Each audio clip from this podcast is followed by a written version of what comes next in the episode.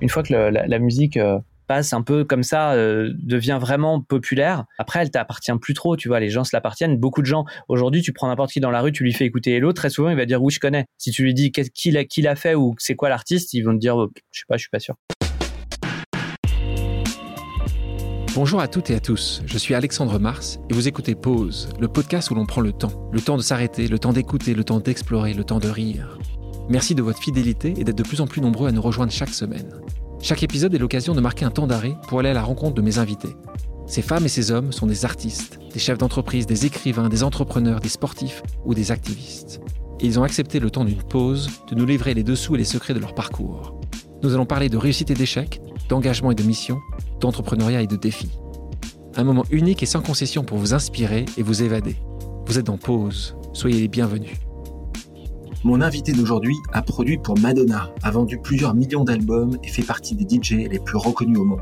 Acteur incontournable de la French Touch avec les Daft Punk, David Guetta ou encore Bob Sinclair, il a pourtant fait ses débuts au sein d'une chorale, les petits chanteurs de Sainte-Croix de Neuilly, un style bien loin de son genre musical actuel. C'est à l'adolescence que ce fan de Marvin Gaye, Serge Gainsbourg ou encore Prince se met au platine et décide qu'il sera DJ.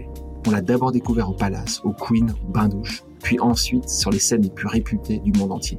Le Pacha, Coachella ou encore Tomorrowland. Plutôt discret auprès des médias, l'homme qui vous fait danser depuis plus de 20 ans nous fait le plaisir de prendre une pause avec nous pour revenir sur les moments clés de son parcours, des platines au continu. Bonjour Martin Solveig. Bonjour Alexandre.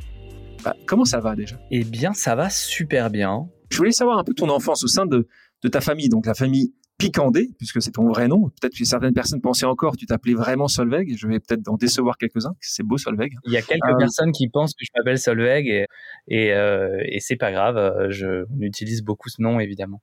Quand tu réserves un restaurant ou euh, une chambre d'hôtel, tu, prends quel nom d'ailleurs? Comme tu l'as dit un peu dans ton intro, je suis un peu, comme on dit, low profil, profil bas. Donc euh, je la ramène pas trop, mais la réalité, parce qu'il faut être honnête, euh, c'est que parfois le fait de s'appeler Martin Solveig, ça permet d'avoir une table parfois dans un restaurant qui est complet ou qui est annoncé comme complet. voilà, bon, c'est pas, c'est pas super glorieux, mais, ça, fonctionne plus que Et justement, ton enfance? Enfance assez classique. Euh, j'ai été élevé par des parents très aimants dans une fratrie euh, avec deux sœurs.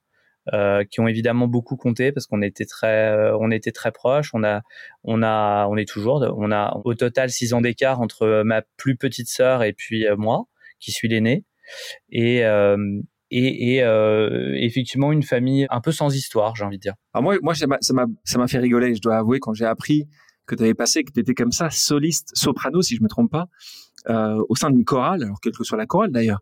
Euh, ça a quoi? Ça a toi qui as eu euh, cet appel? C'est des parents qui t'ont qui t'ont au départ poussé à le faire?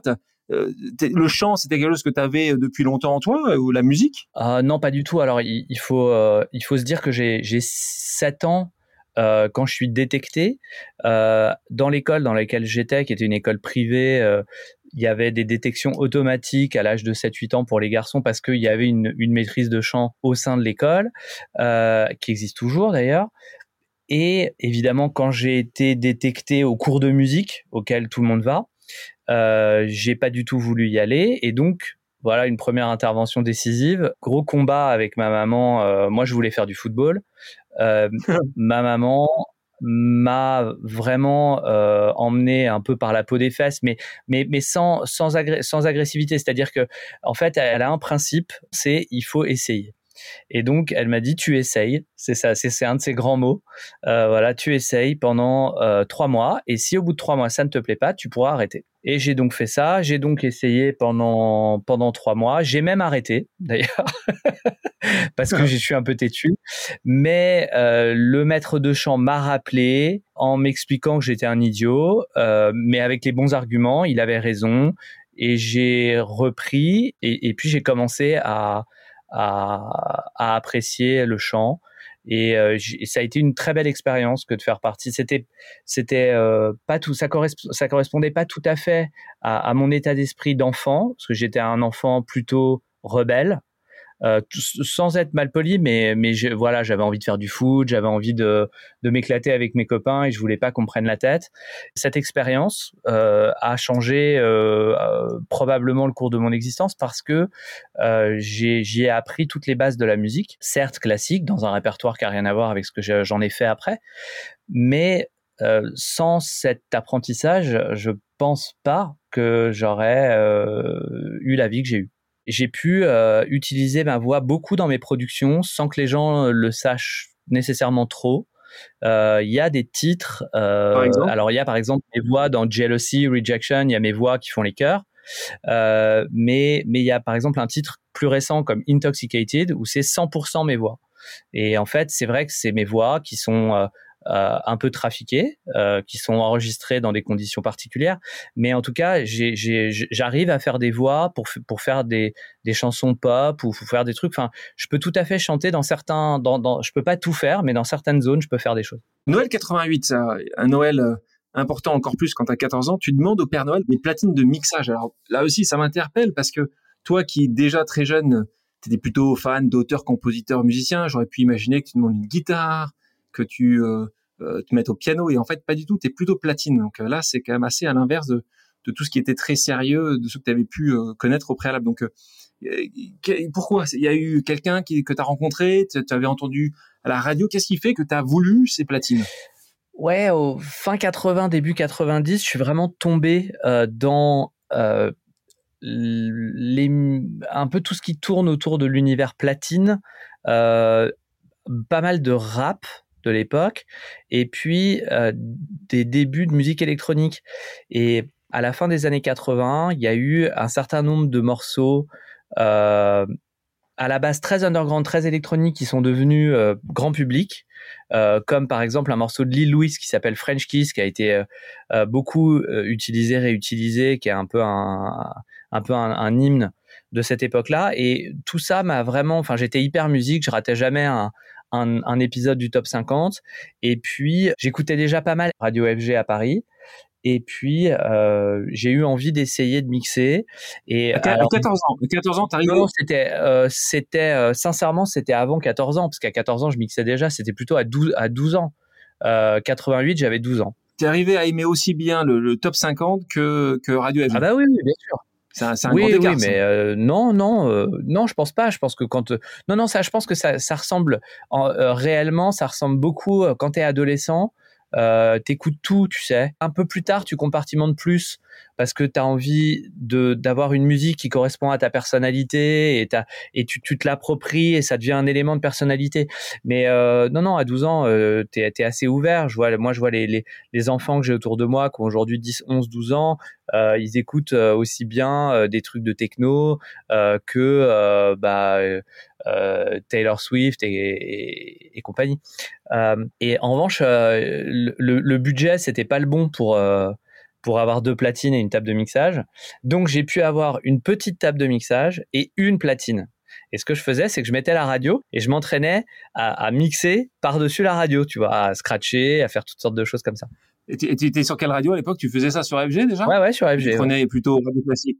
Ouais, ouais, non, non, sur FG. Puis, et puis il y avait des, il y avait pas mal de programmes euh, sur, euh, même sur, même sur énergie, euh, le, samedi, le vendredi soir, tard. Il y avait des, des émissions techno. Et là aussi, tout de suite après, tu te dis, ça va, tu vas en faire ton métier. En fait, même chose, c'est, c'est pas à 18 ans, c'est, non. C'est exagéré ou est-ce que ça c'est l'histoire que tu qu'on, raconte maintenant c'est un peu le Non non c'est c'est, c'est vraiment c'est, très simple en fait ce que j'ai fait c'est que je me suis associé avec euh, avec mon meilleur ami qui l'est toujours qui s'appelle Michael Créange qui est qui est d'ailleurs aussi euh, DJ et et qui, euh, qui officie plutôt dans les clubs parisiens.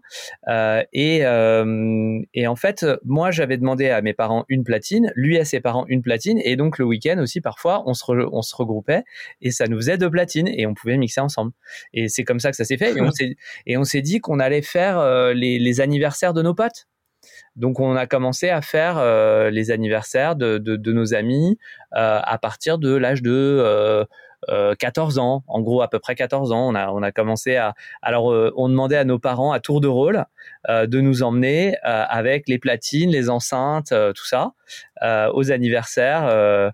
et parfois, ils venaient, ils venaient nous récupérer. Quand on, au début, c'était pas trop tard. Et puis après, quand on a commencé à avoir 16 ans, ça pouvait arriver qu'on termine à, à 3-4 heures du mat. Ils, se, ils mettaient le réveil, ils venaient nous chercher à dimanche, le, dimanche matin à 4 heures du matin à la fin de la fête. Donc tu vois, on a eu, on, a eu des parents assez cool. Ah oui, ça c'est ça c'est plutôt c'est plutôt clair. Et, quand tu faisais ça quand tu avais 14-15 ans, c'était plutôt pour le cacher ou c'était plutôt parce que tu as envie de, de, de, jouer ta musique? Tu parfois tu te faisais de chaque fois payer ou c'était juste euh, invite je le fais même gratuitement? Non, on était on était payé un peu symboliquement sincèrement, on pouvait avoir un petit billet parfois, parfois c'était pas c'était clairement c'était pas pour le cachet non, ça c'est sûr, mais en revanche, c'est vrai que ça pouvait permettre de payer les disques. Donc ça c'était pas mal parce qu'à l'époque la musique ça coûtait très cher. Et on n'avait pas Spotify n'était pas encore là. Ah non. Est-ce que tu as été très clair avec tes parents en leur disant mon métier oui sera dans la musique et en particulier euh, je serai DJ. Est-ce que ça, est-ce que tu l'as, tu l'as expliqué comme ça aussi rapidement ou, ça a pris un peu de temps? Je l'ai verbalisé définitivement à 18 ans. Euh, j'avais une sorte de deal plus ou moins tacite avec mes parents. Le deal, c'était euh, tant que tu fais des études et que ça marche bien dans les études, à côté, tu fais ce que tu veux. donc, j'ai eu un bac C la dernière année. L'année d'après, il est devenu bac S. Euh, et je me suis inscrit dans une école pour préparer les concours d'ingénieur du son. Euh, et à ce moment-là, je commençais déjà j'avais commencé déjà mon petit, ma petite histoire parce que euh, j'achetais en fait des, des, vinyles dans une boutique des Champs Élysées qui s'appelait Disque à l'époque, était dans une galerie dans laquelle se servaient tous les gros DJ parisien, du Queen, du Palace, euh, des, grands clubs. Et donc, euh, je passais euh, un peu ma vie là-bas. et j'en ai donc rencontré un certain nombre, dont David Guetta. C'est à ce moment-là que je l'ai rencontré.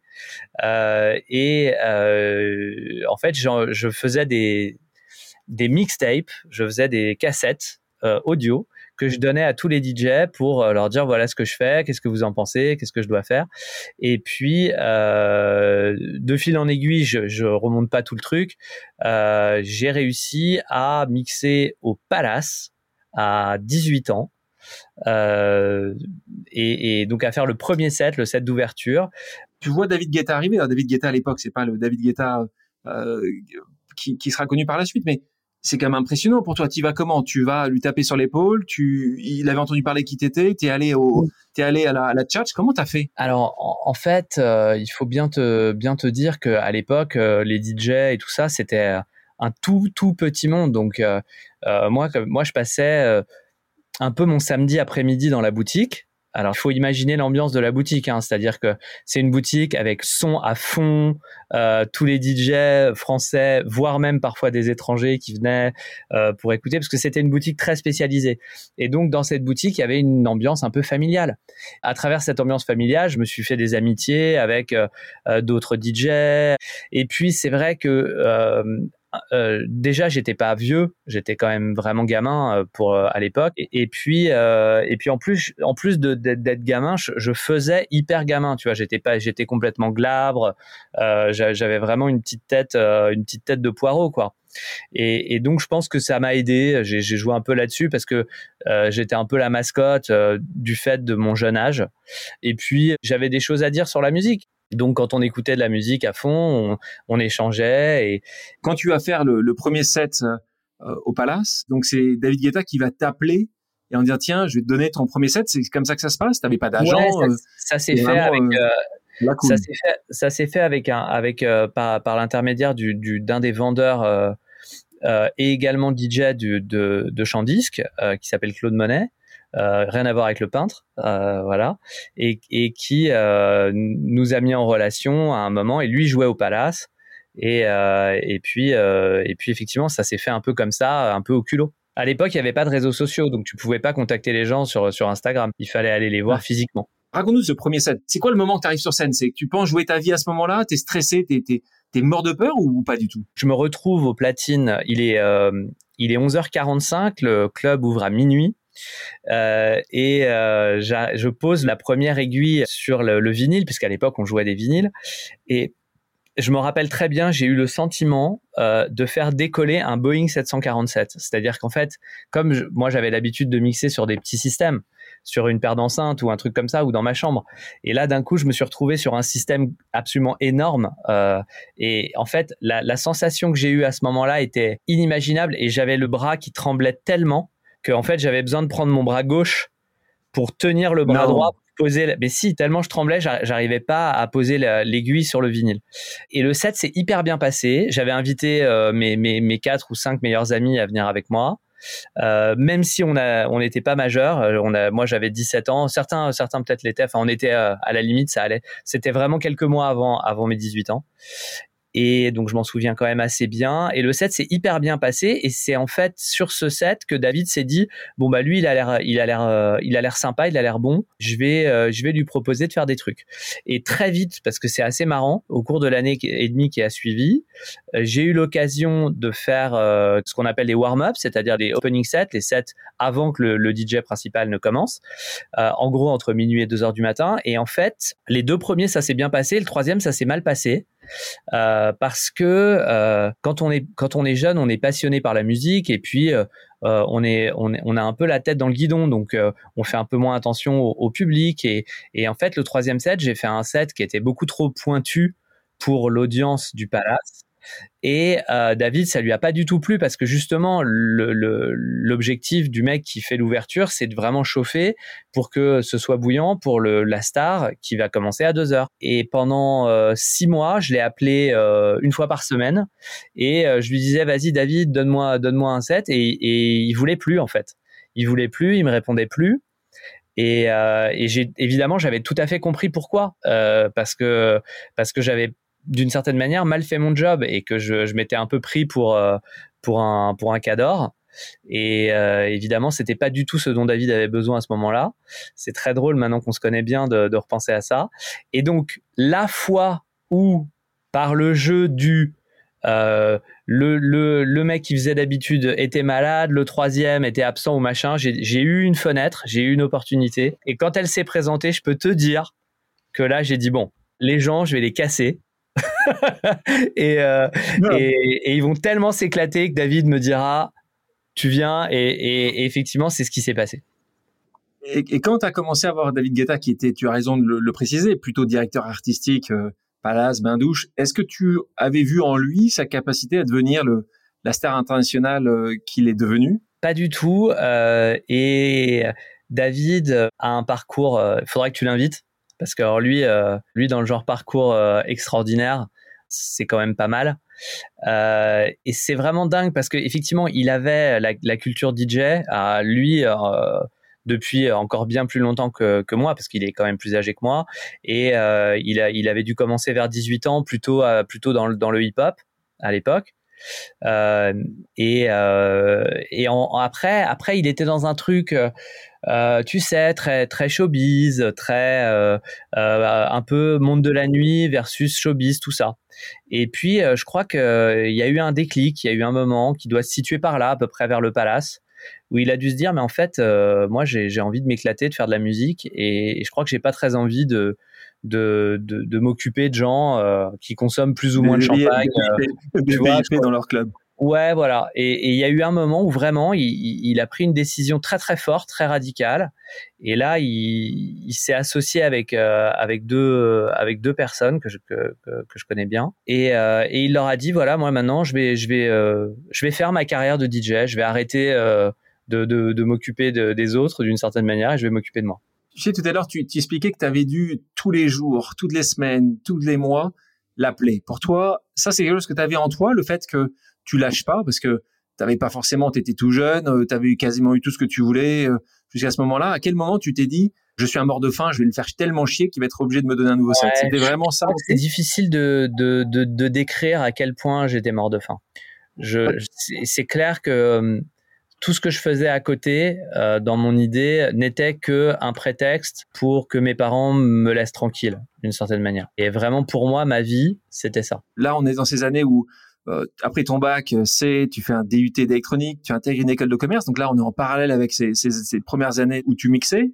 Disons qu'ils te rappellent pas, en disant t'as déconné dans ton troisième set, Martin, je te reprends pas.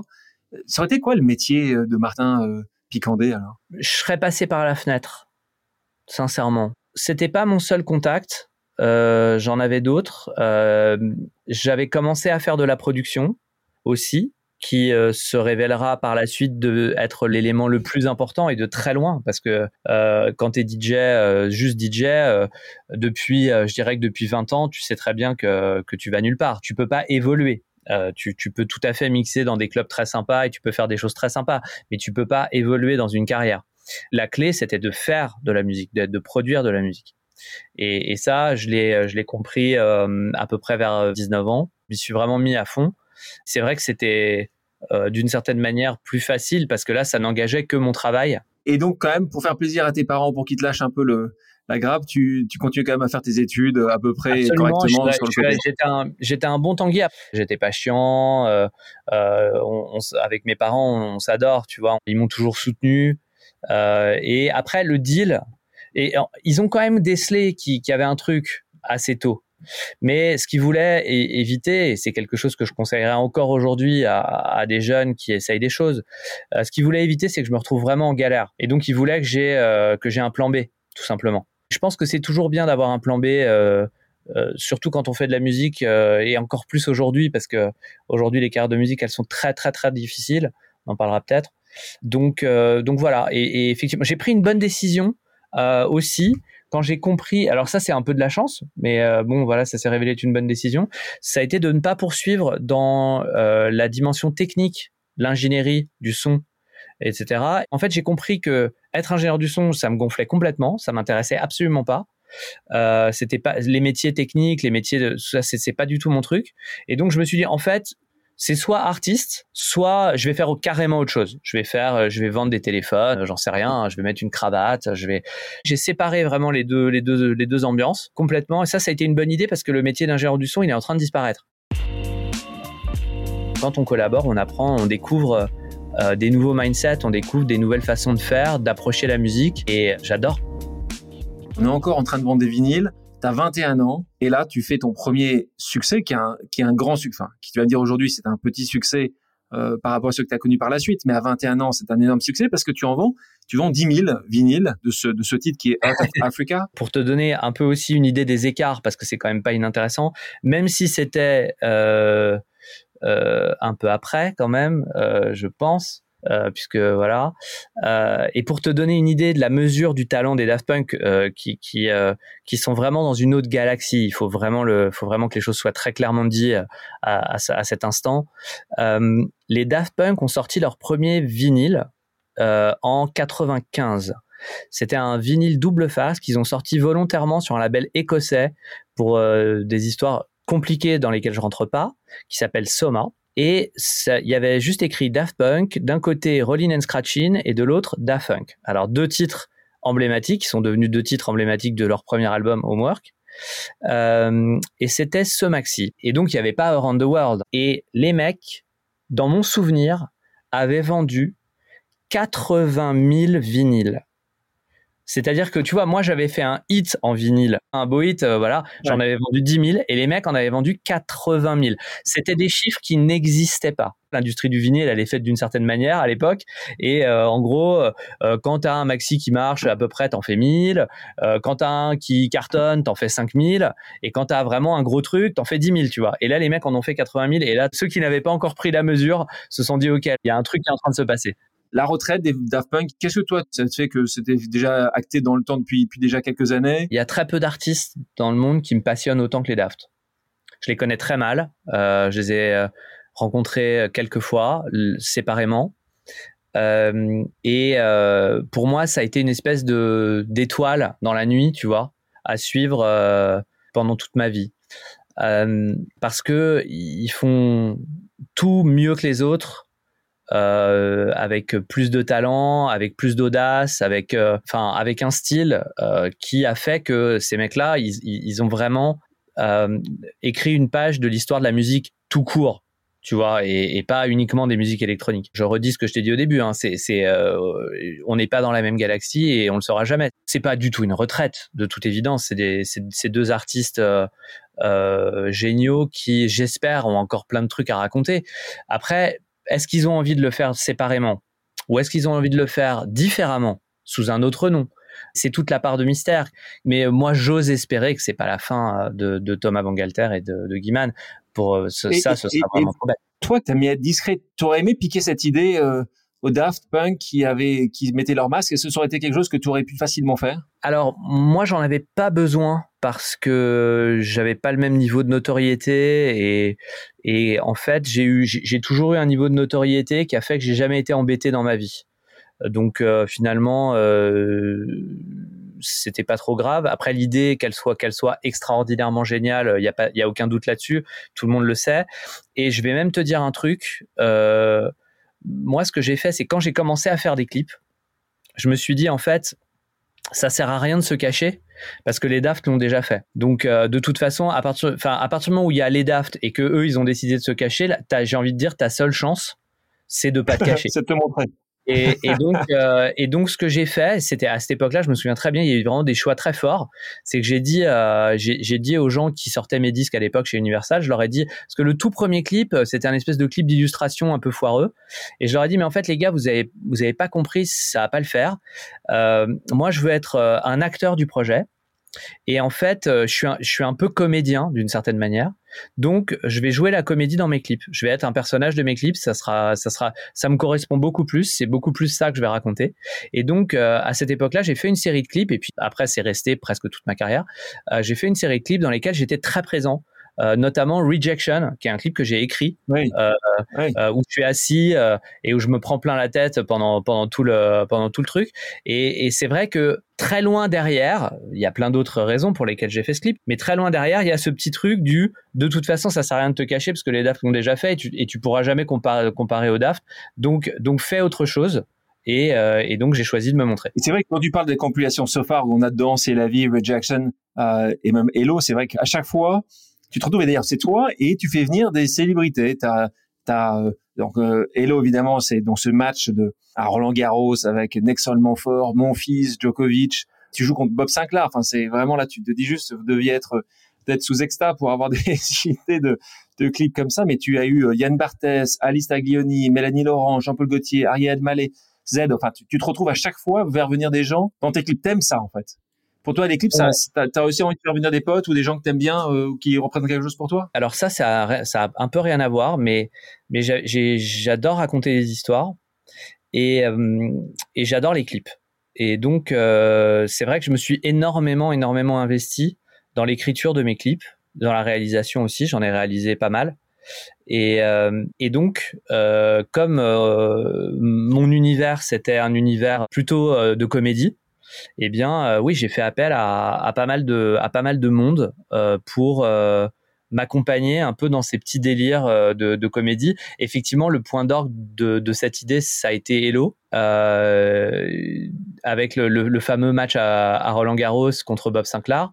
et là, en fait, ça s'inscrivait dans dans, dans, un projet qui était aussi un projet vidéo, puisque l'album Smash, c'est bien sûr un album, mais c'est aussi une série de clips avec une avec une espèce de un espèce de délire de narration euh, dans lequel euh, très très inspiré euh, et ouvertement évidemment inspiré de de l'univers des Royal Tenenbaum de, de Wes Anderson.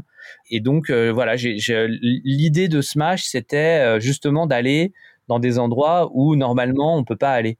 Et donc euh, réaliser des fantasmes euh, et donc il y a un clip au stade de France avec l'équipe de France de foot il y a y a un clip au Japon où je suis euh, au milieu des sumo il y a y a y a toute une série comme ça de choses où on est on a essayé avec des coups de fil euh, de, de, faire des choses qui euh, étaient un peu hors du commun. Si on revient un peu plus tôt, parce que là on est déjà dans tes années où, où tu as déjà reconnu un certain succès, où les maisons disques te donnent des budgets pour ces, euh, pour ces clips. On sait très bien que c'est aussi un sujet majeur pour les artistes d'avoir justement un peu de financement pour leurs clips.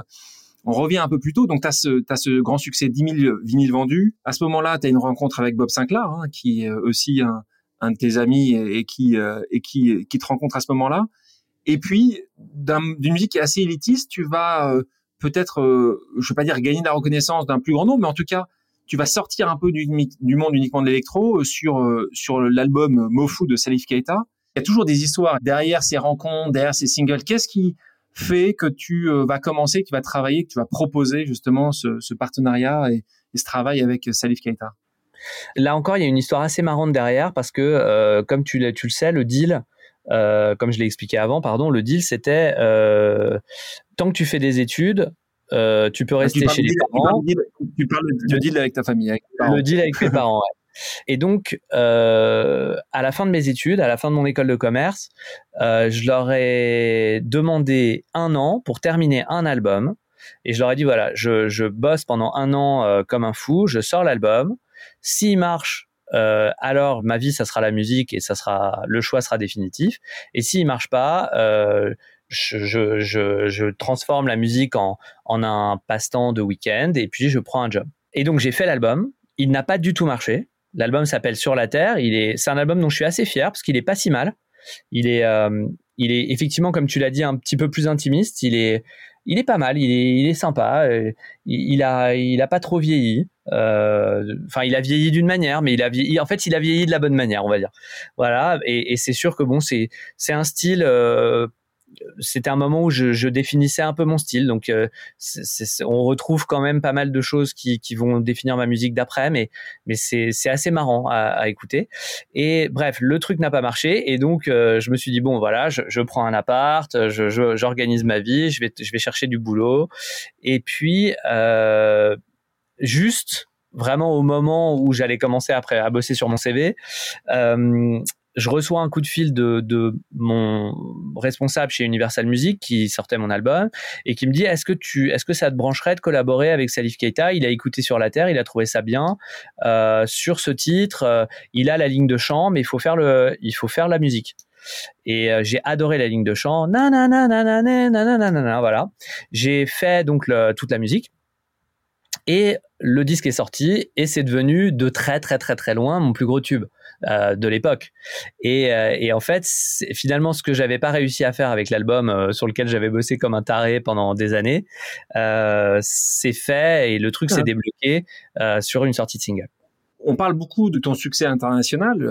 je sais qu'il y a quelque chose qui est assez important pour, pour les musiciens. C'est toujours l'impact que, que peuvent avoir ces musiques-là en Angleterre et, euh, et sur certaines radios et donc on parle beaucoup de BBC Radio One. Toi, c'est plutôt euh, sur Suite, hein, qui est le, titre d'après que tu commences à apparaître sur les playlists de, de, des radios en Angleterre. Pour toi, le côté international, quand tu as 21 ans ou quand tu as 18 ans, c'est une obligation dans ce monde-là? Tu imagines tout de suite que tu vas aller jouer à, l'international ou tu dis je veux déjà bien faire en France Alors en, fait, soyons honnêtes et précis. À cette époque-là, il n'y avait pas de frontières. Euh, c'est-à-dire que euh, la musique les musiques électroniques auxquelles j'appartenais n'avaient aucune frontière. Et en fait, très souvent, on ne connaissait même pas forcément la nationalité de, tel ou tel artiste, de tel ou tel euh, DJ producteur. C'est un style de musique avec lequel tu voyages hyper facilement. Et en fait, mes premiers sets internationaux que j'ai fait euh, suite à la rencontre avec Bob Sinclair et avec le projet Africanisme auquel j'ai participé, qu'on a fait ensemble avec, avec d'autres artistes, euh, mes, premiers sets internationaux, je devais avoir 22-23 euh, ans par là. Et c'était en Italie, en Grèce, en Angleterre, en Espagne, donc pas trop loin. Euh, en Europe principalement, enfin uniquement. Mais, en revanche, il n'y avait pas d'idée de euh, là, ça se passe en France ou, ça se passe. Enfin, tu vois, il n'y avait pas le côté, la, la distinction entre. De toute façon, on était dans un dans, dans, un monde international complètement. Il y a un projet sur lequel tu vas travailler qui est un projet euh, considérable parce que un, tu as, as travaillé assez longtemps sur ce projet-là, c'est qu'il est ce projet euh, avec une des plus grandes artistes interprètes contemporaines qui est Madonna. Donc là aussi, c'est son équipe, son manager qui t'appelle, c'est son. Vous ouais, alors partager le même Comment ça se passe? Comment ça se passe ta collaboration avec elle?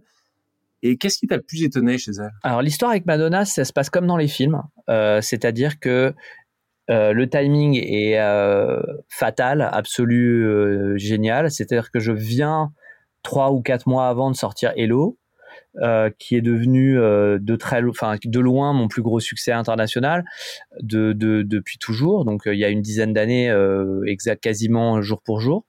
Et donc effectivement, Guy Ozeari, que je connaissais pas du tout à l'époque, m'appelle, euh, appelle mon, mon, mon, manager de l'époque euh, et euh, voilà me, me dit est-ce que ça te et alors est-ce que ça te dirait de collaborer avec Madonna sur son prochain album?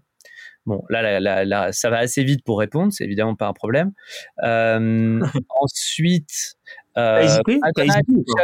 d'une certaine manière un petit peu à l'ancienne, c'est-à-dire que elle, elle fabrique ses albums, sa musique avec une toute petite équipe qu'elle choisit euh, qui change d'album en album parce qu'elle veut pas se répéter, elle veut pas faire la même chose. Donc, euh, donc elle change toujours d'artiste. Et euh, en général, on est deux trois producteurs.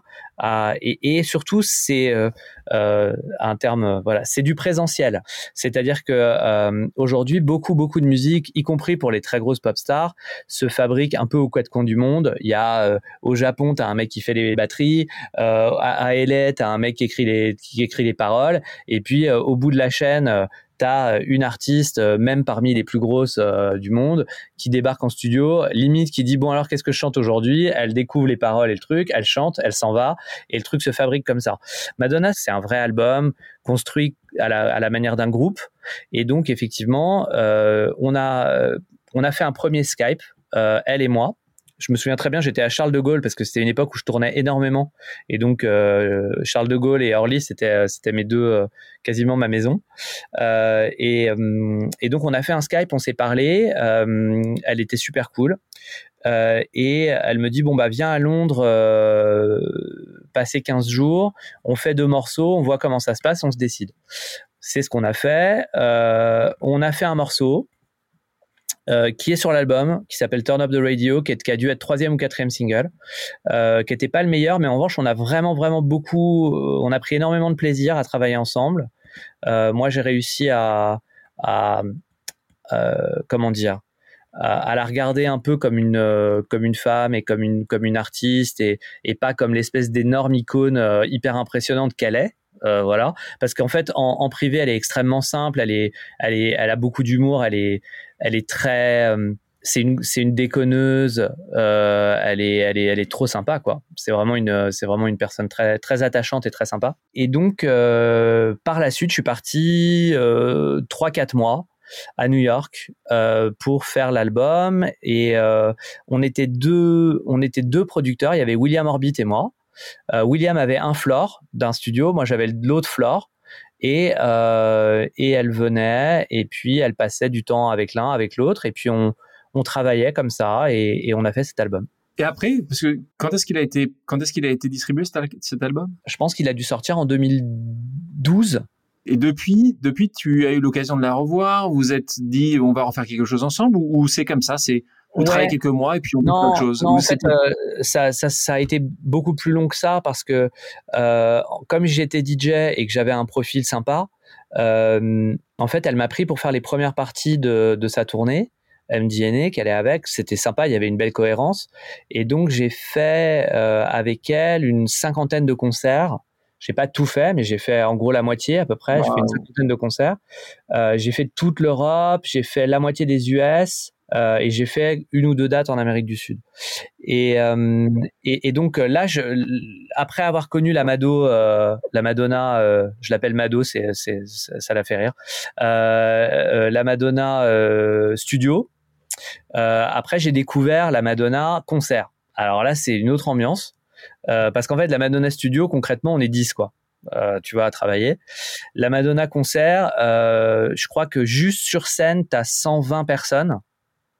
Euh, et là, le, le crew complet de tour, c'est 280 personnes qui tournent.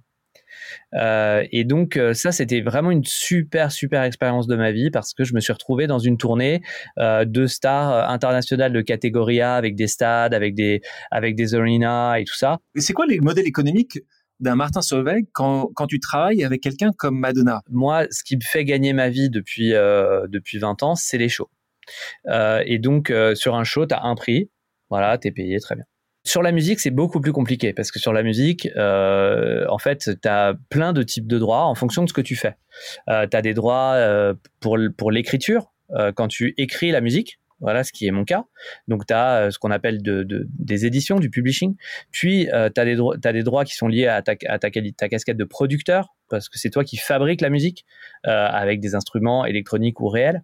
Concrètement, euh, le modèle économique, c'est que euh, bon, évidemment, tu gagnes bien ta vie quand tu fais ça. parce que Madonna c'est une artiste très exposée et, donc forcément sa musique se vend plus que que la tienne. Maintenant, euh, tu sais, les revenus euh, de la musique de type master publishing, etc., euh, ça a beaucoup, beaucoup, beaucoup chuté.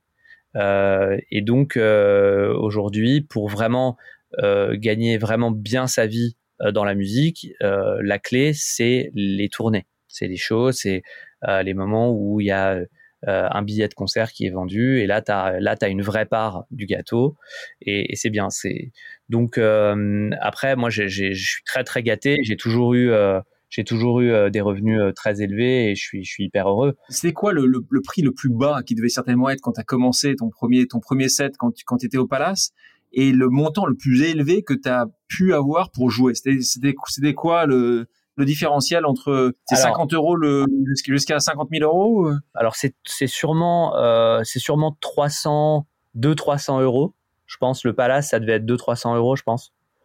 Euh, et ça s'est monté jusqu'à 100 000 euros. Mais euh, 100 000 euros, c'est pas ton salaire. Il faut, il faut, faut bien le comprendre. C'est-à-dire que euh, ça, c'est un truc parce que parfois, parfois j'entends des trucs du style euh, euh, David Guetta a touché tant pour jouer dans tel truc. Bon, c'est un, un, peu le fantasme le fantasme du euh, voilà. Donc évidemment, c'est pas du tout de l'argent qui arrive sur ton compte bancaire et puis après tu payes tes impôts et tu et tu pars en vacances. C'est pas du tout l'idée. Quand tu arrives à des niveaux de performance où tu vas faire des festivals euh, en headliner, c'est-à-dire en tête d'affiche, euh, etc. tu te pointes pas avec tes platines ou ton casque et ton truc et puis tu fais ta musique et tu t'en vas. Tu arrives avec des camions de matériel, euh, des, camions de lumière, d'effets, de, de, euh, de production, d'écran, euh, des contenus vidéo que tu as fait produire, etc., etc. Donc, tu as une logique de tournée, en fait. Et donc, tu as des dizaines et des dizaines de personnes qui travaillent, qu'il faut payer, tu as des dizaines de salaires. En fait, c'est ça, c'est ça qui est chouette, c'est que tu génères de l'activité pour plein, plein de monde. Et 100 000 euros, c'est le chiffre d'affaires de, ta société de, tour, de, de touring. Et après, en l'occurrence, c'est vrai que euh, moi, je, moi je, devais dégager à peu près, j'avais fait le calcul comme ça, tu auras, ce détail-là. Moi, pour moi, c'est à peu près 10% de, de, de, la somme qui, qui me reste. Voilà. Waouh! Avant impôt. Hein. Avant impôt, je précise, parce que je paye mes impôts en France avec beaucoup de fierté. Voilà. Donc, euh, donc voilà, ça donne une idée de la réalité économique de ma vie. Mais et donc là, c'était intéressant parce que tu nous parlais aussi de Madonna. Euh, toi qui a qui a fait énormément de collabs, hein, énormément de collaborations. On parlait de Madonna, Sinclair, euh, Madison Beer, David Guetta, Alma Dragonette. Euh, Est-ce que c'est indispensable dans, dans ton secteur de faire justement des collaborations? Est-ce que c'est le est-ce que le modèle de création se crée aussi à travers ces collaborations Non, c'est pas du tout indispensable. C'était juste une envie. C'était une envie d'échanger et d'apprendre. Euh, et c'est incroyable ce qu'on apprend avec euh, avec d'autres artistes en collaborant. Moi, j'ai énormément. À chaque fois que je fais une séance de studio avec une personne inspirante comme comme Martina Dragonette, comme Jax Jones que t'as pas mentionné, mais qui est un de mes gros euh, collaborateurs, mais il est il est peu connu en France, mais il est extrêmement connu en Angleterre. Euh, et c'est quelqu'un avec qui j'apprécie beaucoup de, de, de collaborer, par exemple. Euh, quand on quand on collabore, on apprend, on découvre des nouveaux mindsets, on découvre des nouvelles façons de faire, d'approcher la musique, et j'adore comment ça se passe ce processus de création? Alors c'est plutôt le matin pour moi. Je suis plutôt, euh, je suis plutôt matin que soir. Euh, je, fais de la manière suivante, c'est-à-dire que euh, j'ouvre quelques pistes dans, dans un dans un logiciel de, de création de son. je construis une sorte de petite base rudimentaire avec en général une grille d'accords, quatre accords en général, euh, une rythmique, un tempo, euh, un truc que je peux faire en à peu près une demi-heure, ok, et qui te donne, euh, qui te donne une sorte de, comme une boucle, tu vois, une boucle de musique, ok. Ensuite, j'ouvre un micro. Ma valeur ajoutée créative, elle vient toujours de cette partie-là. Euh, j'ouvre un micro, je chante je chante des mélodies qui me viennent, euh, qui me viennent dessus. Ça peut être toutes sortes de choses. Je peux aussi bien chanter des mélodies que je vais réutiliser derrière pour faire euh, une chanson, que des mélodies que je vais utiliser pour faire une guitare et je vais faire down down down down down down down down down comme ça. Euh, et une fois que, une fois que j'ai j'ai trouvé des idées que je trouve pertinentes, si si j'estime que ça vaut le coup, je fais une je fais une deuxième itération. Donc je transforme les idées que j'ai eues en vrai, en vrais instruments, avec des guitares, avec des, avec des cuivres, avec des, des, des ça peut être aussi des, instruments à cordes, ça peut être des violons, euh, ça peut être euh, des instruments purement électroniques, des boîtes à rythme, ça peut être des samples, ça peut être toutes sortes de choses, ok? Et, euh, et de manière itérative comme ça, j'arrive à, j'arrive à une, à une démo de chanson. Et la dernière étape, c'est soit je l'assume et je la chante tout seul, c'est le cas par exemple dans The Night Out, Intoxicated, euh, voilà. Soit euh, je vais chercher euh, une chanteuse ou un chanteur qui va me permettre d'aller au bout du processus créatif et donc de chanter ce que j'ai écrit. Et parfois, avec certaines chanteuses ou certains chanteurs, le processus final d'écriture de la chanson se fait à deux. Chacun, chacun y va de son petit, de son petit riff ou de son, de son petit gimmick pour compléter la chanson. Est-ce que dans ce processus-là ou même dans le fait de travailler avec quelqu'un, de collaborer avec quelqu'un, est-ce qu'il y aurait un, artiste ou une artiste avec qui tu aimerais absolument travailler? Ah, Oui, il y, en a, une liste euh, d'une centaine de noms. Il y en a peut-être pas des centaines, mais il y en a en tout cas, c'est sûr, plus. Il y en a plusieurs centaines, mais il y en a. Euh, bon, il y en a en tout cas, il y en a un euh, que j'ai vraiment en tête en ce moment, c'est Lenny Kravitz, avec qui j'aimerais vraiment beaucoup parce que c'était vraiment mon rêve quand j'ai commencé. Je, je rêvais de, de, de, de, collaborer avec Lenny Kravitz. J'ai joué une fois avec lui en concert euh, dans un festival dans le sud de la France. C'était absolument magique. Euh, je suis, euh, je suis très admiratif et je, il a une voix évidemment hors du commun. J'adorerais faire quelque chose avec lui. Quelqu'un comme Lady Gaga, aujourd'hui, euh, la Madonna d'aujourd'hui, ça ne plairait pas? Elle est dans mon, elle est probablement dans mon top 10 euh, des, des, collaborations euh, dont je rêverais.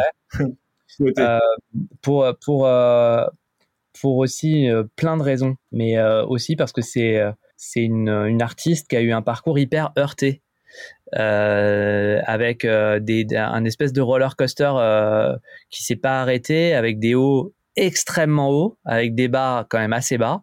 et, et c'est vrai que arrivé à 44 ans pour moi, ça m'intéresse vachement d'échanger avec euh, avec une artiste qui a vécu autant de choses. Je sais pas si c'est possible. Euh, je suis assez pote avec Mark Ronson, qui est très pote avec elle.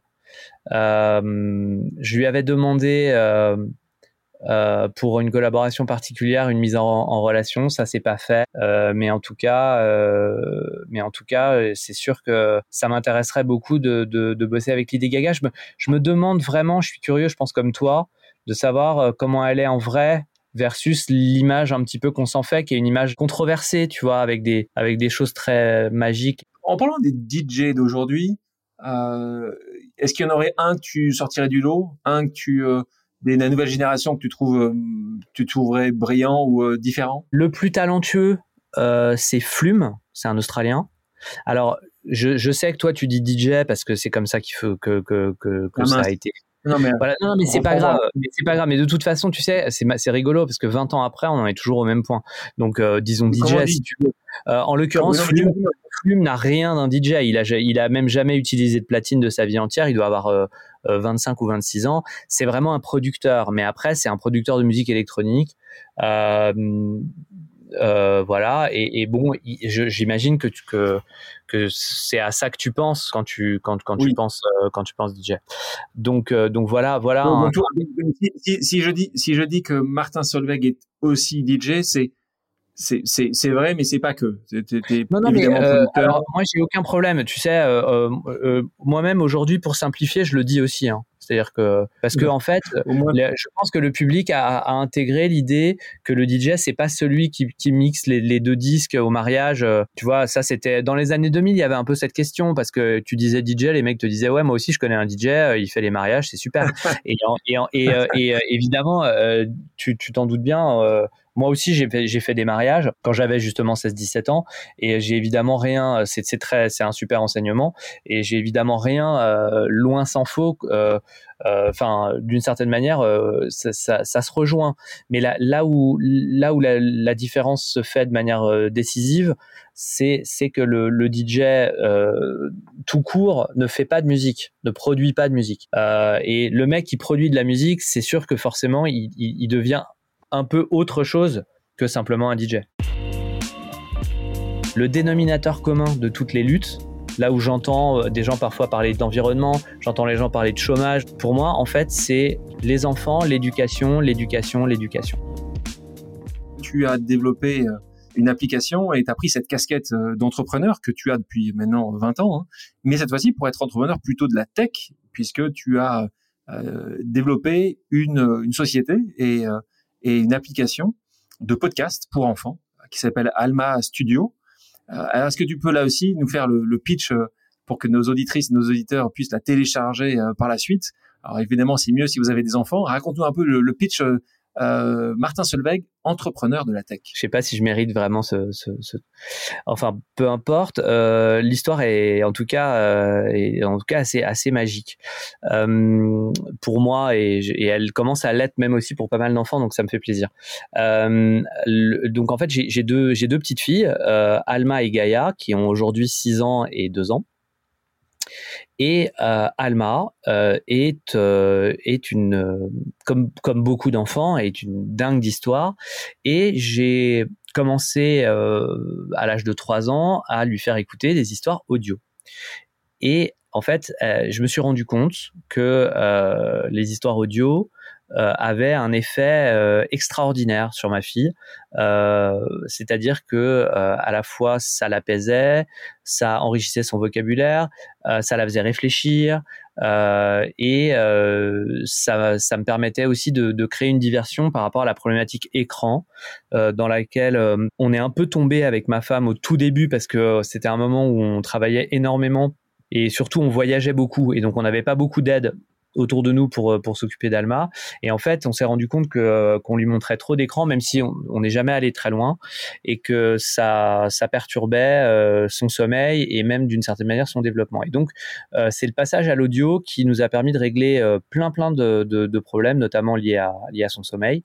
Et, euh, et donc, et puis, et puis, top. On, moi, j'adorais écouter avec elle les histoires. Le problème que j'ai eu rapidement, c'est que je me suis rendu compte que que l'offre euh, ne me satisfaisait pas. Euh, elle ne me satisfaisait ni qualitativement ni quantitativement. À un moment, je me suis posé deux secondes et je me suis dit, mais je comprends pas.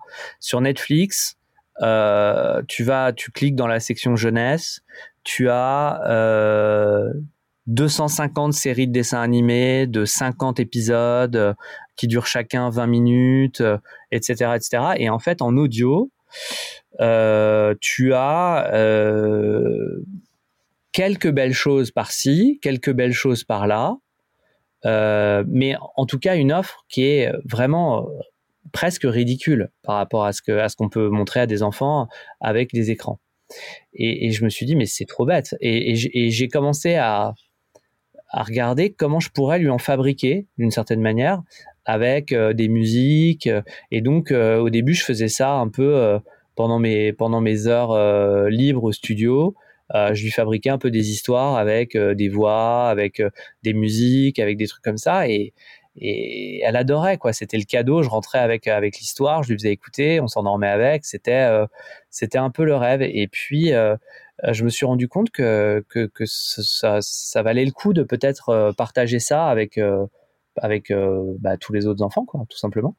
Et, de cette inspiration, effectivement, est née l'idée de, monter Alma Studio, qui est une app qui répond à tout ce que moi, je, je, enfin à tout ce que moi en tant que parent je recherchais, euh, c'est-à-dire euh, d'abord euh, toutes les histoires sous la main dans une app que tu peux télécharger sur ton téléphone, celui de ta, belle-mère, celui de ta nounou, la tablette de, la famille s'il y en a une, donc les grands-parents si elle va chez les grands-parents, des nouveautés toutes les semaines, une quantité d'histoires suffisante pour un peu tous les moments du jour et de la nuit. Et, euh, et puis, euh, encore une fois, de, voilà, de, de la nouveauté, de l'action. Euh. Et donc là, tu le finances sur tes fonds propres, tu te réfléchis à, à faire une levée de fonds. C'est pour ça que je te disais entrepreneur de la tech. Est-ce que est-ce que tu, tu, t'imagines comme ça? Tu t'imagines justement la développer plus? Euh, Tu imagines lever de l'argent pour, pour la développer, pour la faire connaître?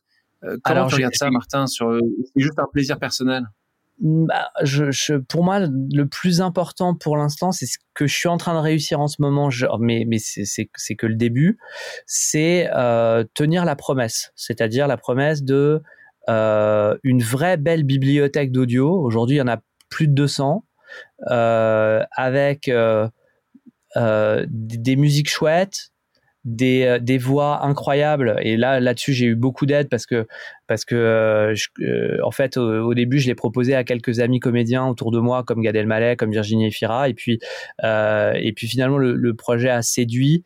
Et aujourd'hui on a des histoires avec Ahmed Silla, on a des histoires avec Dorothée Pousseau que les gens connaissent moins mais qui est absolument extraordinaire, avec Augustin avec, avec, José Garcia. Ouais, avec enfin en gros avec des dizaines de, de, de talents complètement hors normes euh, qui euh, d'habitude font pas trop de, trucs pour les enfants et qui ont adoré le faire.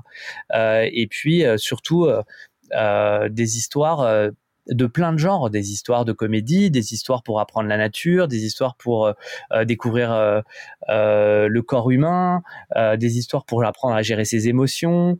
Pour tous ceux qui ont des enfants de ces âges-là, je fais partie de ces gens-là, je me suis abonné et je le conseille, en effet, Martin, je, le conseille, c'est fun parce que c'est bien écrit. La musique est là aussi, il faut le dire, hein, Martin, parce que Martin Solveig fait la musique, donc euh, vous avez tout un habillage sonore euh, assez, assez incroyable et on voit bien où Martin, euh, le talent de Martin est. Et puis c'est vrai que c'est toujours sympa quand vous avez des. Alors nos enfants n'ont pas autant l'habitude de ces voix-là que nous, mais quand vous entendez tous ces comédiens ou ces comédiennes parler, c'est toujours assez fun en plus, plus pour les parents que pour les enfants, mais mais c'est vraiment une, une, une belle une, une, belle histoire, une belle aventure. Euh, mais tu m'as pas répondu à ma question. Alors, si tu veux, on a lancé l'application il y a neuf mois, euh, quasiment jour pour jour, donc c'est très, c'est très peu. Et bien sûr, euh, il faut encore que la bibliothèque grossisse. Je, voudrais vraiment arriver à, un truc de dingue, tu vois, où, où, où tu es euh, peut-être 500, peut-être 1000 histoires, euh, euh, des, talents auteurs aussi. Il y a, aujourd'hui plus de 30 autrices et auteurs. On voit pas le E à, l'oral, donc je dis autrice.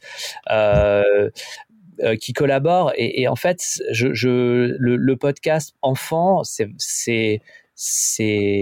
film c'est un film sans l'image et, ça, ça, ça m'intéresse vachement. Euh, donc, euh, c'est vrai qu'aujourd'hui, mon, souci principal, c'est de recevoir des messages des enfants qui me disent c'est de la folie, on attend l'épisode suivant euh, comme des dingues, c'est devenu un rituel pour la famille, ce genre de truc. après, après, on verra. Tu réponds pas, hein. tu, tu veux pas répondre à ma question. Non, non, mais, mais parce que c'est pas exactement. si effectivement on se rend compte que ça prend une ampleur importante, et que euh, et, et qu'on peut. Euh, tu l'as développé sur tes fonds propres pour l'instant. Oui, oui, oui, oui. Pour l'instant, j'ai développé sur mes fonds propres. Euh, c'est j'ai une personne que, que j'estime énormément et avec qui j'ai des contacts de temps en temps, qui s'appelle Jacques Attali.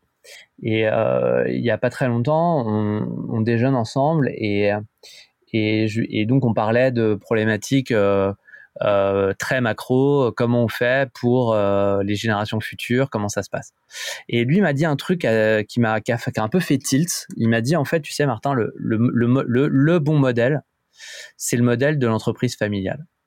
Parce qu'en fait, dans l'entreprise familiale, même si tu es le patron, tu connais chaque personne, les personnes te connaissent, il y a un dialogue et d'une certaine manière socialement, je crois qu'on avait cette discussion au, moment des gilets jaunes et à un moment où on se, rendait compte que, que, la société est très fracturée et on le sait. Et en fait, il me disait si tu peux, quand tu fais des choses, si tu peux les, tenir à une échelle où, tu perds pas, euh, tu perds pas le contrôle. Euh, enfin, tu c'est pas tu perds pas le contrôle, mais tu gardes un contact avec la réalité de tous les gens qui travaillent dans, ton entreprise. Ben en fait, ça se passe toujours super bien. Et donc, je, je crois que la chose euh, qui m'importe pour Alma Studio, c'est ça, c'est de garder, euh, c'est de garder une, une, dimension familiale dans l'approche business, puisque c'était ça ta question, et puis surtout euh, une démarche de grande qualité dans la dans l'approche éditoriale. On a une pause qui une pause amicale dans ce podcast qui me fait poser une question à un de tes amis. Là, c'est un ami entrepreneur, puisqu'on parle de Rodolphe Karl, qui est donc euh, un entrepreneur qui a passé 20 euh, ans à développer les crèches Babylou. Et euh, voilà la question qu'il pose, Martin. Salut Martin.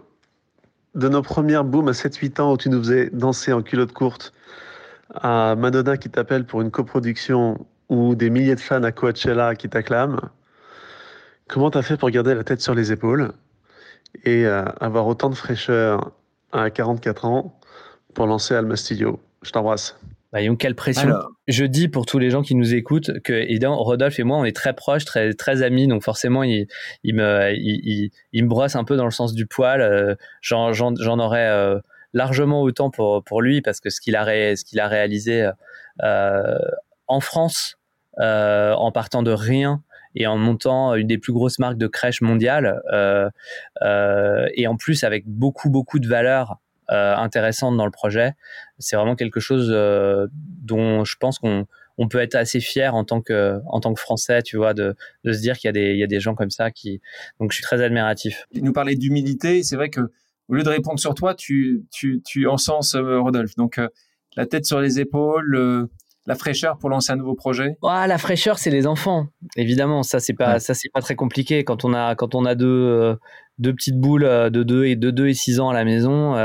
Euh, évidemment, ça, ça, ça, change tout, ça, ça bouleverse tout, ça perturbe tout dans le, dans le bon et dans avec avec du, du positif et du négatif. Il y a des moments difficiles aussi, mais, mais évidemment, c'est, c'est, c'est une, c'est une source d'inspiration énorme. Et je pense que euh, d'un point de vue créatif, moi, je suis, évidemment inspiré par les choses qui m'entourent. Et donc, euh, ce qui m'entoure le plus euh, en ce moment et depuis quelques années, ce sont évidemment mes filles. Et, et, donc, je faut pas aller chercher très loin cette idée, cette envie.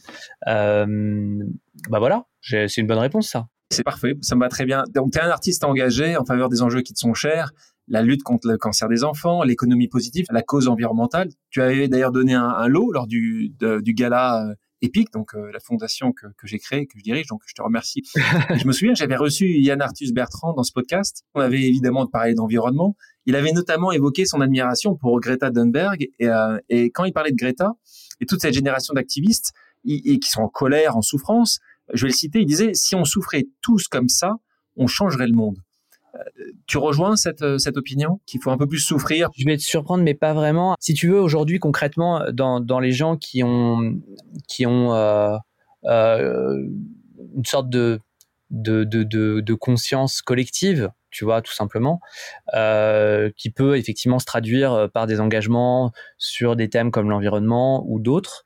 Y a concrètement, il y a deux méthodes. Il y a la méthode forte et la méthode douce. Euh, les gens qui sont partisans de la méthode forte te disent que seule la méthode forte fonctionnera. On est d'accord sur à peu près sur cette euh, idée.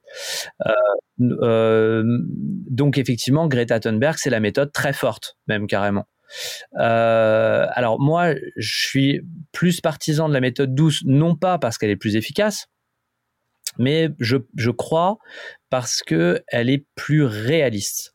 Et, euh, et, en fait, euh, je pense pas que sur toutes ces thématiques, là, une approche punitive, quelle qu'elle soit, et donc de souffrance, tu parles de souffrance, donc on peut, on peut quand même parler de, de, de, puni, de, de punition.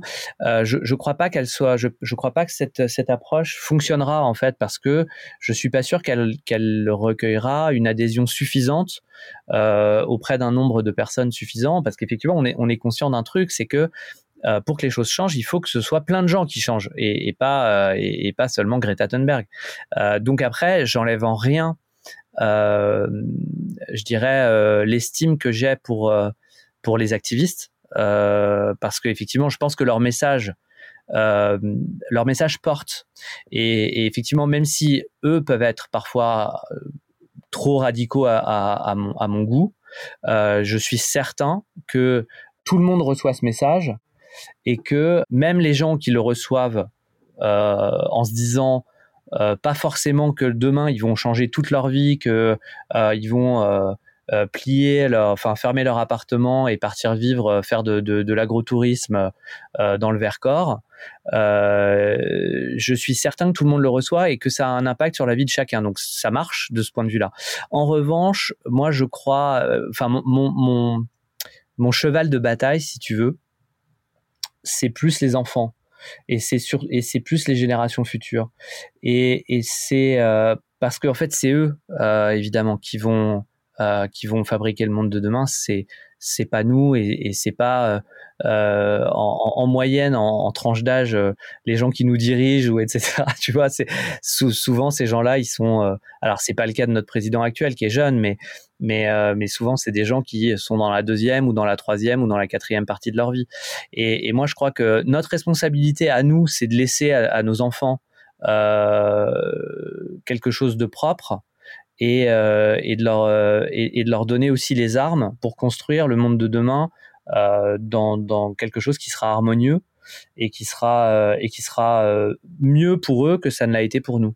Pour moi, le dénominateur commun de toutes les luttes, là où j'entends des gens parfois parler d'environnement, j'entends les gens parler de chômage, pour moi, en fait, c'est les enfants, l'éducation, l'éducation, l'éducation. Parce qu'en réalité, euh, d'ailleurs, c'est très marrant, j'ai jamais eu l'occasion vraiment d'exprimer ce, point de vue, mais euh, si euh, euh, si un, jour un candidat me disait, moi, mon programme, c'est de, de, mettre de l'argent vraiment sur l'éducation, des enfants qui sont dans des milieux moins favorisés, des enfants qui sont dans des milieux plus favorisés, de tout le monde, de tous les enfants, chacun à leur niveau, chacun, voilà, je, avec plus de plus d'ascenseurs. Euh, en ce moment, on en parle pas mal de ce truc-là. C'est-à-dire euh, les études montrent que les enfants euh, qui sont dans le 6e arrondissement, ils ont plus de chances de, faire des grandes écoles que les, les, les, enfants qui sont à Saint-Denis.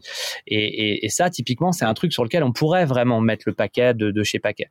Voilà, moi, ce serait ce serait ça mon ce serait ça mon aspiration ce serait ça mon envie. Et après, euh, voilà, j'espère que moi, ce que je fais à mon humble échelle, c'est euh, aider les gens euh, qui ont une approche positive et donc c'est pour ça qu'effectivement j'ai fait pas mal de trucs avec Jacques Attali et, Positive Planète. Et puis euh, et puis mon dernier mon dernier truc, le dernier truc que je fais parce que je pense qu'il est très important, que ce soit euh, dans ma carrière de musique ou avec Alma Studio, c'est de faire des choses qui rassemblent les gens et pas qui les séparent. Et c'est vrai que la musique pour ça c'est magique parce que la musique c'est un des rares trucs qu'on a qui euh, a tendance à nous rassembler là où tant de choses euh, ont tendance toujours à, à nous séparer en, en, club, en groupe, en ce que tu veux. On parlait justement de musique et avant de passer aux questions personnelles et au quiz, je te propose donc une pause musicale. Euh, tu parlais de musique, quelle est ta chanson culte? Là comme ça? Les conditions, il ne faut pas que ce soit une de tiennes. Hein. ah, si, tu, tu commences à me connaître, tu t'imagines bien que je vais pas te citer une des miennes. Non, tu sais ce que je vais te dire, je vais te dire, je vais te dire musique de France Gall et Michel Berger. On va en écouter un extrait.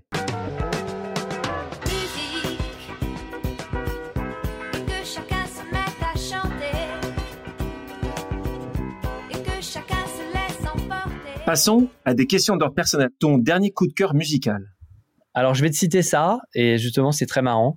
Un groupe euh, de, de funk euh, de Nairobi Mmh, euh, qui s'appelle Dur Dur Band. Quel métier tu rêvais de faire enfant? Plongeur sous-marin. Ouais, c'est ça que j'avais entendu. Donc ça, c'est des grands bleus, c'est la génération grand, grand bleu? Non, non, c'était avant le grand bleu, je t'avoue, parce que euh, quand j'étais vraiment enfant, c'était avant le grand bleu. Et euh, non, c'était le commandant Cousteau, euh, plus ou moins les vidéos que je, je, je m'attache chez mes grands-parents du commandant Cousteau. Et c'était... Plongeur. Mais oui, il y avait un côté magique. Ton plus grand tube à tes yeux? Hello? Oui, Hello, c'est évidemment mon plus grand tube au sens pour le mot tube. C'est pas mon meilleur morceau, mais c'est mon plus non, grand mais tube. Quand tu tube, c'est par exemple, c'est quoi Hello en, en, en, nombre, en nombre de de, de téléchargements, en nombre, c'est c'est c'est quoi? J'en ai euh, j'en ai aucune idée. Je pense que je pense que euh, tu sais que c'était une époque où on vendait encore des singles. Je sais pas si t'imagines. Donc euh, je crois qu'on avait vendu plus d'un million de singles aux US. Dingue. Ce qui est quand même beaucoup. Et, et, et, ça a été un disque d'or dans, je sais plus, à 30 ou 35 pays, je crois. C'est un, vraiment un gros titre. C'est un gros titre et puis en plus c'est un titre euh, qui me dépasse bien parce que parce que tu sais une fois que une fois que le, la, la, musique euh, passe un peu comme ça euh, devient vraiment populaire euh, après elle t'appartient plus trop tu vois les gens se l'appartiennent beaucoup de gens aujourd'hui tu prends n'importe qui dans la rue tu lui fais écouter Hello très souvent il va dire oui je connais si tu lui dis qui l'a qui l'a fait ou c'est quoi l'artiste ils vont te dire oh, je sais pas je suis pas sûr quelle est la chose que tu n'oserais jamais faire pour réussir? Coucher. c'est rigolo, non Ok, moi je, je l'apprends, celle-là, je l'apprends. Euh, elle est, elle est pas mal, celle-là. Je, je l'avais jamais eue, je te l'ai pensé comme ça. ça venait du cœur. Je pense pas que les gens s'étaient dit non, mais c'est non, mais en fait, tu sais quoi, non, non, tu peux réussir euh, comme ça, tout va bien. Si tu pouvais organiser un concert qui rassemble tes artistes préférés. Alors j'ai entendu ah. Lenny Kravitz. Qui tu aurais? Dis-moi les cinq, les cinq artistes producteurs de musique électronique. Je vais pas dire DJ, sinon je vais me faire engueuler. À euh, voilà, autre. Qu'est-ce que tu mettrais? Cinq. Alors évidemment Madonna, bien sûr. Ça c'est sans, hésiter. On commence par ça. Euh, je mettrais, euh, je mettrais euh, The Strokes. The Strokes, évidemment. Oui. Je mettrais. Euh, Rolling Stone D'accord, Pharrell. Non, non. Ok. Euh, allez, justement, si tu me lances sur le sujet et qu'on veut vraiment marquer les esprits, euh, je mettrais Paul McCartney.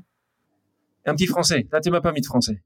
Française, et français puis, non, on n'est pas obligé. Et je mettrais, pour terminer, Jack White. Euh, si tu pouvais résoudre un problème dans le monde en claquant des doigts, un seul problème en claquant des doigts, ça serait lequel? Un problème dans le monde en claquant des doigts? Oh la vache. Euh, l'école pour tous les enfants? Si tu pouvais faire une pause dans ton parcours avec une année sabbatique, oublie euh, une année Covid, hein, une année où tu peux partir, ah tu peux faire vraiment tout ce que tu veux, tu ferais quoi? Alors d'abord, je voyagerais pas beaucoup. Euh, parce que voilà, je voyagerais, parce que j'ai beaucoup beaucoup voyagé dans, dans, dans, ma vie et en fait, je prendrais plutôt une pause méditative dans les Alpes euh, pour lire. Quel est ton livre de chevet d'ailleurs? En ce moment, c'est Crime et châtiment de Crime et châtiment, d'accord. T'as un peu de là, temps. c'est ce que je, je, je voilà, j'ai beaucoup de retard en littérature russe, donc je rattrape doucement. Euh, euh, mon livre préféré. Mon livre préféré.